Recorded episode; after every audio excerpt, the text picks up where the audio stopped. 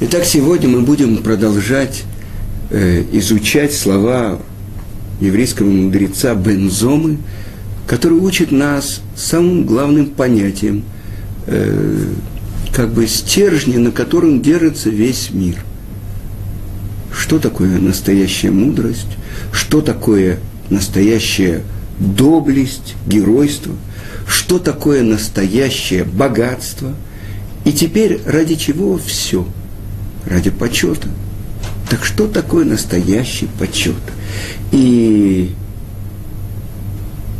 ну так мы понимаем, так люди знают, что почет – это человеку получает какую-то медаль, какой-то приз, какую-то премию, Нобелевскую премию, я не знаю, и так далее – это человек почета.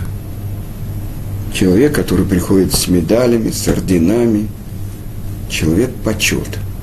А человек, который просто так. Что такое вообще? Кто он такой? Где у него лычки, где у него... Оказывается, что еврейский взгляд, он совершенно противоположен. И на самом деле в этом заключена очень большая глубина. Все то, что на улице, а мы живем на нееврейской улице, мир, кому он рукоплещет? Всяким поп-звездам, всяким э, олимпийским чемпионам и так далее. А где находится вот то, на чем держится весь мир? И это то, что объясняет Бензома. Кто называется мудрецом, тот, кто любит мудрость, тот, кто не стесняется, не боится учиться у каждого человека.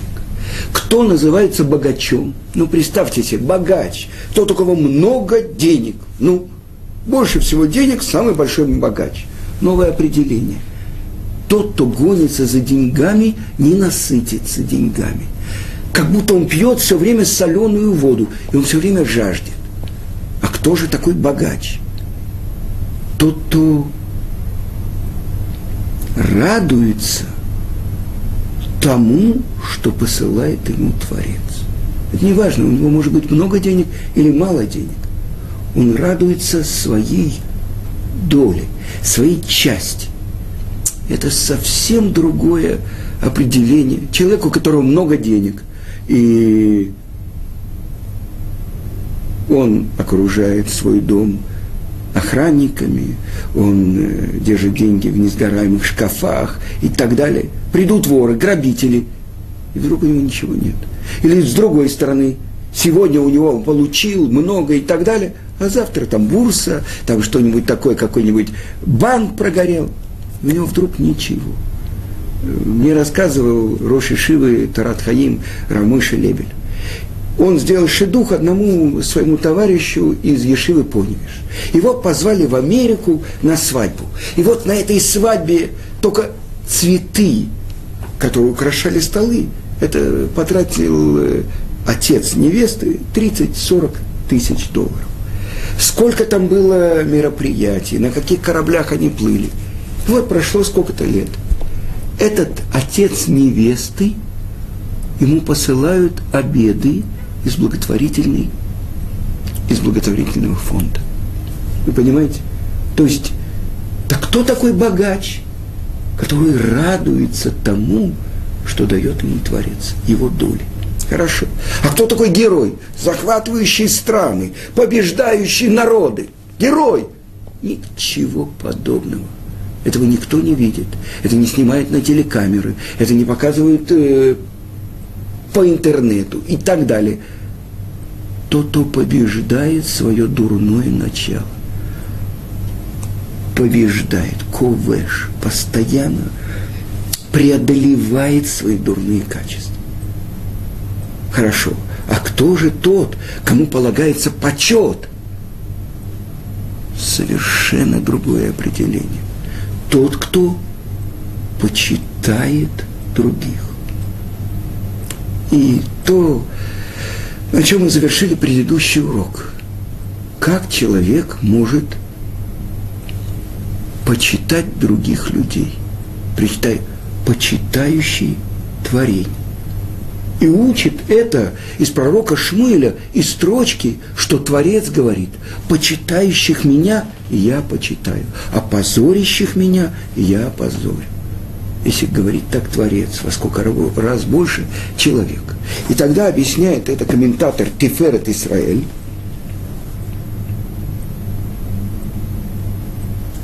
что человек, почему он может почитать других. Первая причина объясняет, что есть причина и следствие. Если он почитает других, то будут почитать его. А с другой стороны, это плата от Творца. Что если он почитает даже человека, который стоит ниже его,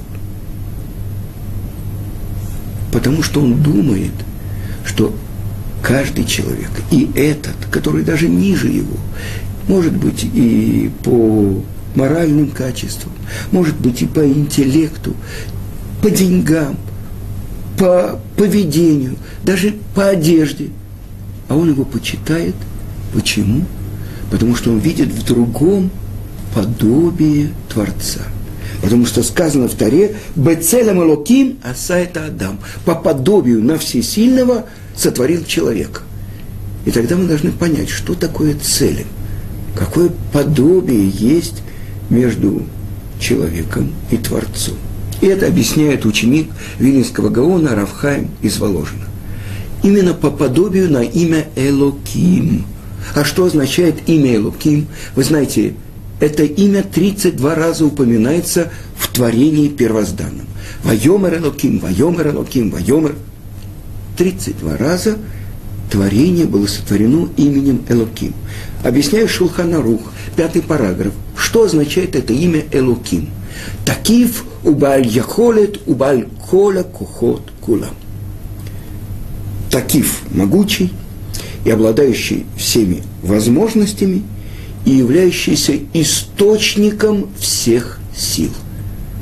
Так именно наподобие этого имени, по подобию на это имя Творца, сотворил Творец человека. Что значит? Что все силы, которые есть в мире, начиная от животного мира, зверей и кончая духовными творениями, ангелами, все это смешано в этом творении, которое называется Адам. Мораль из Праги объясняет значение этого имени – Адам – Адам – человек, потому что взят из земли, из Адама. Хорошо. Есть другое значение. Потому что Адам сотворен так, чтобы он был Адамеле Элион, чтобы он был подобен всесильным. Есть одно еще определение, которое дает мораль из Праги. Дам это кровь. Это вся материальная природа человека. А Алев – это свидетельство об Алуфошелулам, о верховной силе мира. И тогда Адам, человек, это когда Алев, то есть его душа, подчиняет его материальную природу. Тогда он называется Адам. Атем круим Адам, написано в Торе. Вы, еврейский народ, называетесь человек. Еще то, что сказано в Торе, именно про это.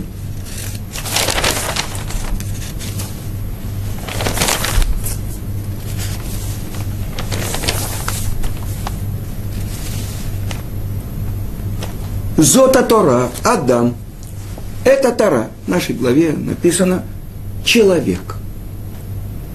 Что же это такое? Человек. И что это за материальная природа, кровь? Сказано, кто-то выпускает даже каплю крови, это частичная смерть. Кровь. Нефеш. То есть это низший уровень души человека нефеш. Что же означает это нефеш? С одной стороны, нефеш – это желание, это устремление. Да. С другой стороны, как сказано в субботу, воинафаш – это покой. Так как же внутри одного определения это и устремление, и это покой. И тогда вы знаете, что есть четыре праматерии, из которых Творец сотворил все миры. И это вода, это огонь, это воздух и это прах. Так а какого же из этих четырех проматерий мы говорим, когда мы говорим про нефиш? Из чего был сделан человек? Форма. Из всех прахов земли. Что хочет земля? Объясняет Гаон из Вильна в комментарии на книгу Руд находиться в покое. Максимальное вот это собрание праха – это пустыня. Это место, где нету поселения человека. И тогда вода, огонь и воздух, они воздействуют на него. И это то, что духовная природа человека.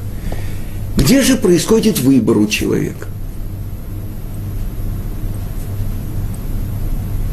Сотворил по подобию на Творца. Вспомним то, как соблазнил змей Хав. Что он ей сказал? Что если вы поедите от плодов этого дерева познания добра и зна, зла, вы будете как Элоким. Будете подобны всесильному. То есть Творцу. И так объясняет это понятие Рамбан. Что значит быть целым Элоким? Творец. Творить. Вы сможете творить. Так вот, что заключено в этом слове. Целым – то есть подобие в том, что в нас собраны все силы, которые есть в мире, и по подобию на человека сотворил Творец все миры, что был тот, кто мог за всем этим скрытием миром, Олам, открыть своего Творца, постичь своего Творца, то есть стать Творцом. И это то, что объясняет Равхайм из Воложина – человек может творить миры и разрушать миры. Как? В зависимости от своего выбора. Так мы сказали, в слове «нефеш» есть как бы два противоположных значения. Устремление, желание, либо покой, успокоение. Так э, к чему же стремится нефеш, душа, низшая душа человека? Все дурные страсти заключены именно в этой основе, в том, что называется «дам». С какой буквы сотворено все творение? Брия. Первая строчка Торы. Берешит бара элоким. В начале сотворения Творцом. Это Шамай это Арец, всего небесного и всего земного. Творение. Сотворено буквой Бет – Но прошло 2448 лет от сотворения мира. И какой буквой начинается сама Тура, открытие Творца? Первая заповедь, которой открывается Творец еврейскому народу, с первого слова «анухи», с буквы «алев». Так вот это «алев», которая должна подчинить «дам». Если мы посмотрим – и гнев, и страсти, и зависть, и стремление к почету. Все заключено в этом, то, что называется нефиш. Нефиш тава. Душа, это ниша, она стремится, она устремляется за всеми этими дурными качествами. Это источник всех дурных качеств. Но если она, эта душа, подчиняется божественной душе, которую вдунута была в ноздри первого человека. Адам. Тогда она устремляется все эти дурные качества, стремление устремление к э, страсти. Да? К чему? К настоящему. Страсть, чтобы быть ближе к Творцу. Зависть. Сказано, что когда ревнует один мудрец к другому, он увеличивает мудрость. Разрешено. Гнев. Гнев лица, который надо показать ученикам. Все эти дурные качества, они могут быть направлены на то, чтобы служить цели, чтобы вести человека к цели. А какая же цель? И вдруг цель, даже в русском языке, что такое цель? Бецелем, по подобию на всесильного сотворил человека. И это слово целем. Странная цель на иврите это тень. А что ж такое М? Целем. Цадик и ламед мем. Что в этом заключено? Давайте посмотрим. Тень. На самом деле, любой предмет, который стоит на пути света, тень – это то, насколько он не дает свету проникнуть, соединиться с ним. Он преграда на пути света. Это тень. То есть какое-то представление о предмете есть. И объясняет Гаон Рамыш Шапира. Чем плотнее тень, тем больше преграда между светом и получающим свет. Чем тоньше тень, самый большой праведник, самый большой пророк, который был в еврейском народе. Это Мушерабейн это то, что была ошибка у Мирьям и Аарона, которые говорят, и с нами говорил Творец, ты такой же, как мы, пророк. Но мы не оставили наши семьи, а ты оставил. Ошибка. И за это получил наказание проказой на семь дней Мирьям. Это то, что Творец говорит. Не подобен другим пророкам. Мой раб Моше, лицом к лицу говорил я с ним – и описывается в Торе, что когда он спускается со вторыми скрижалями, сказано, что даже его родной брат Аарон не мог смотреть на него. Почему? Потому что он, его тело, его материальное тело было настолько прозрачно, настолько не было преградой на пути этого света, что оно светилось так, что никто не мог на него смотреть. Родной брат Аарон не мог на него смотреть. И Муше должен был прикрывать свое лицо. Но когда он обучал Торе, все могли. Потому что это было, мы получили Тору для того, чтобы ее передавать. И поэтому это было передача. Но что мы видим? Тот, кто достиг такого уровня, сказано, 50 ворот мудрости и понимания даны были сотворены Творцом. И все их постиг Моше, кроме одной, последней, пятидесятой. А пятидесятый – это уже преодоление всех преград. Это то, что отвечает ему Творец. Не может при жизни увидеть меня человек. То есть душа, она возвращается к своему источнику. И это то, что было единственной преградой у Моше, так объясняет великий учитель еврейского народа Рамбан – Какая преграда единственная? Что он оставался еще в теле.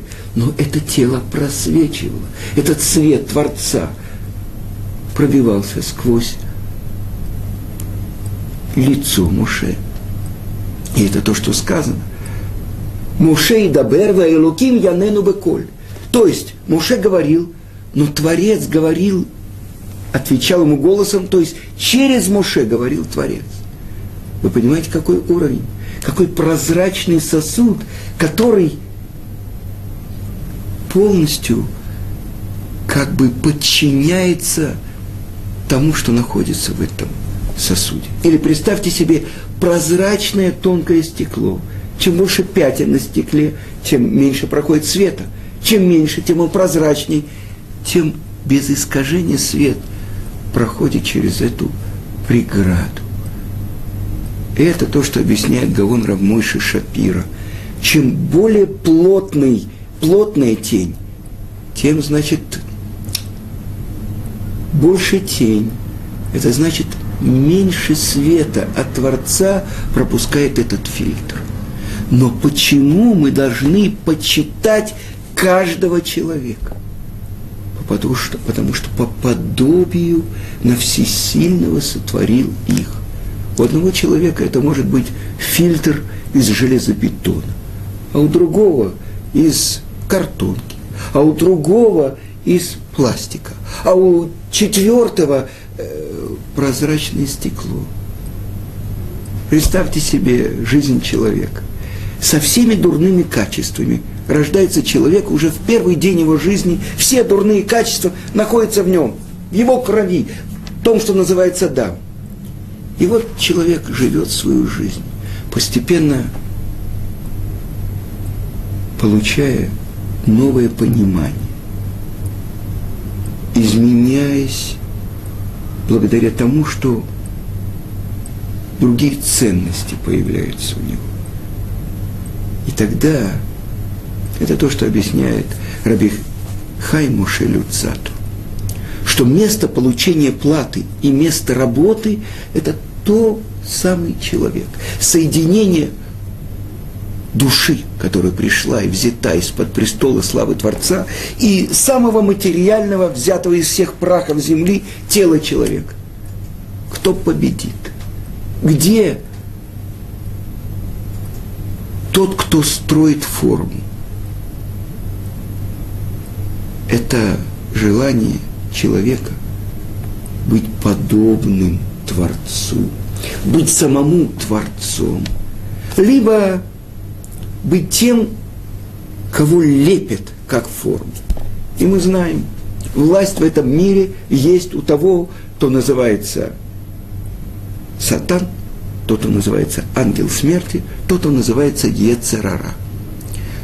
Первые начатки Ецератов появляются у мальчика в 13 лет, когда он достигает совершеннолетия. А посмотрим на весь мир. Зачем устремляются все эти важные правители, премьер-министры, президенты и так далее. На самом деле, если мы посмотрим, что стоит за всеми их устремлениями. Почет, деньги, власть. То есть возьмем того же самого президента, премьер-министра. Когда ему было три года, он хотел этого – и сейчас, когда ему 103 года, он то же самый. Он тоже самый маленький ребенок, у которого не изменилось ничего. Ну, мы, конечно, не говорим про известных наших президентов, премьер-министров. Где-то в Зимбабве мы говорим про президентов тех стран. Это что? И тогда мы видим, что вся жизнь человека, ради чего Творец сотворил его – чтобы он своей жизни проявил то, что называется целым Элоким, подобие на всесильного. Когда он становится Творцом, а не чушкой, которую вылепляет дурное начало. если человек в 13 лет, в 33, в 53, в 63 года остался со всеми теми же ценностями, как и в три года, он может быть лауреатом всех Нобелевских премий. Его лицо может показываться по всем каналам э, мирового телевидения и интернета. Для чего дана ему жизнь? И это то, что объясняет Гаон из Вильна в книге Эвен Шлима. Если прошел один день, и ты не старался изменить своих дурных качеств, зачем тебе жизнь? Как? Я буду изучать Тору, я буду исполнять заповеди. Но если Тора не стала источником исправления твоих дурных качеств, ты учишь математику, ты учишь кибернетику, ты учишь дианетику, но ты не учишь Тору. Потому что Тора, есть у нее такая сила, что если человек прилепляется к Торе – через это он прилепляется к Творцу. И через это он, Тара, исправляет его, потому что он становится другим человеком. И это то, что объясняют наши мудрецы. Даже если бы мы подошли к горе Синай и не получили Тору, да ейну, достаточно было бы для нас. Что произошло там? Там, у горы Синай, мы стали другими людьми. Мы стали пророками. Открылась та реальность, которая за всеми этими масками, за всеми этими перегородками открылась настоящая реальность. А настоящая реальность, истина, реальность – это только желание Творца. И то, насколько мы реализуем его желание, то, насколько мы приближаемся к целям Элоким, которые находятся в нас. И эту тайну открывает Тана Раби Шимон Бензома. Кто почитаем, тот, кто почитает творение. Ведь в каждом человеке он видит что? Не такой нос, не такое ухо, я не знаю, не, не, не такой грязный палец. А что он видит? Он видит подобие Творца, целым Луки. И это объясняет Саба из Слободки, Рафинкель. Он говорит, что если выжить человека и полностью забрать у него почет, он умрет. Потому что ради этого сотворил Творец человека. Ради того, чтобы он реализовал свой целым Элуким. И это то, что стержень, то, что вот эти полупогасшие угольки, которые в каждом человеке. Один раз друг больше, другой меньше. Но ради этого он пришел в мир.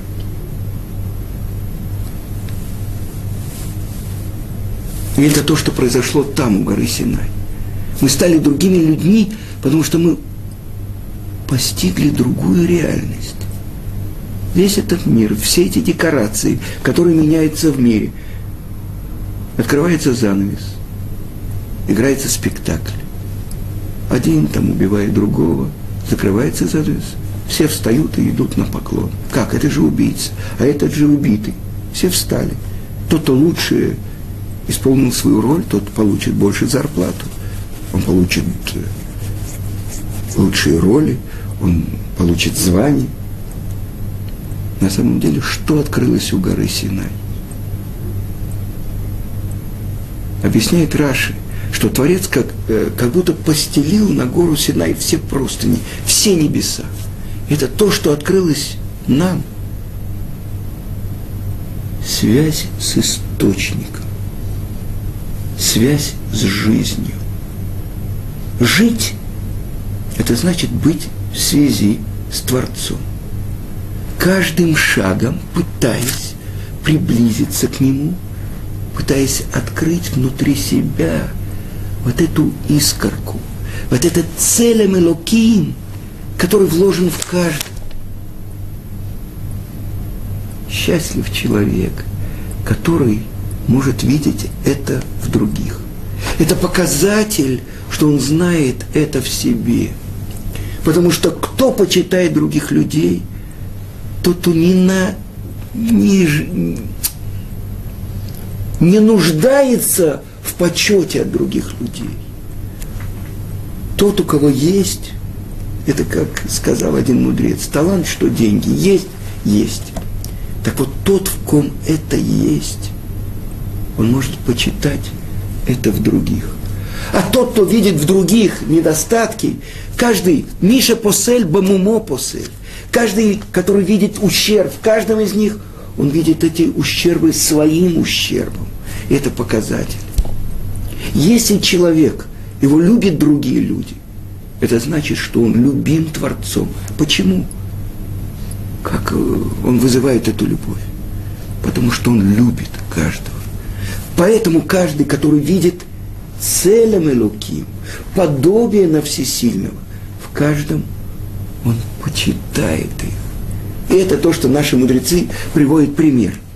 Почему человек, которому полагается скилла, его сбрасывают со второго этажа на камень? Если он не умирает, еще камень сбрасывают на него. Скилла, самое страшное, смерть по еврейскому закону, по Торе. Потом его нужно какое-то мгновение повесить и тут же снять. Почему? Потому что целым Элоким здесь позорится подобие на всесильного. Он согрешил, он сделал то, что ему полагает смерть. Нужно его похоронить. И приводит Мидраш такой пример. Было э, два близнеца родились. Ну, как мы знаем, Яков и Исав. Но здесь такие, которые были точные копии один другого. И один учился, преодолевал, достиг великих э, достижений. В конце концов, он стал царем. А другой за своими страстями, делал все, что хотел. В конце концов, его поймали, он совершил страшные преступления, его повесили. И говорят, что тут же его надо снять. Потому что люди могут говорить, царь повешен. И в этом глубокий смысл, что каждый человек, в нем заключен целым Элоким, подобие на Творца. И в этом цель жизни человека, каждого человека, реализовать то, ради чего он пришел в мир. Но это уже тема следующего урока. Всего хорошего.